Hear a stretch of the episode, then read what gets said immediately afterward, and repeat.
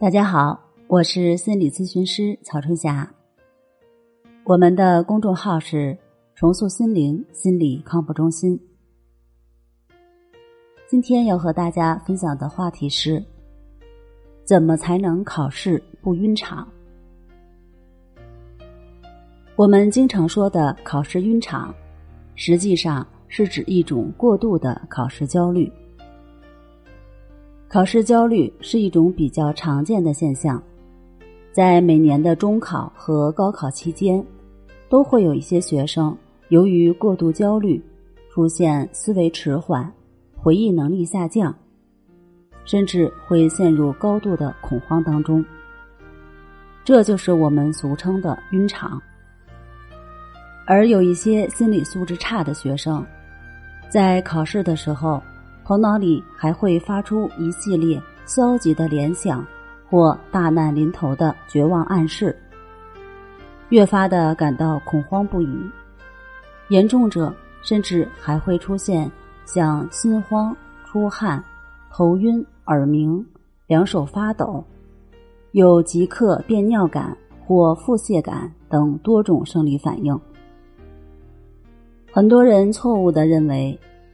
焦虑情绪对考试是一种十分有害的干扰，必须要努力消除这种情绪，要达到心静如水，才能够保证考试成功。其实这是一种错误的认知，因为凡事都有两面性，焦虑情绪也是一样。一方面，焦虑情绪的发生是人类自我保护的一种本能反应。是人类安全需要所引发的一种情绪体验。在现实生活中，只要遇到威胁自身安全或可能伤害到个人自尊、影响自我价值的事件或情境时，人都会产生一定的焦虑情绪。人类如果没有这种本能的反应，那就十分危险了。所以说，焦虑是现实生活中不可缺少的重要内容，而适度的焦虑有助于激励我们面对挑战，抓住机遇去创造成功。适度焦虑还是注意力的基础，而注意力是所有智力活动的基础。正是因为有了焦虑，你才能高效的安排复习时间；也正是因为有了焦虑。你在考试的时候才能注意抓紧审题，迅速的决定答题策略，尽快调动自己的记忆储备，专心答题。有一句话叫做“急中生智”，这就是焦虑激发的一种智力效应。焦虑和欲望相伴而生，这是我们身心世界的自然法则，也是一条重要的生活哲理。只要你有取得成功的欲望，你就一定会有一定程度的焦虑；而没有任何欲望、没有任何追求的人，也就自然不会焦虑不安了。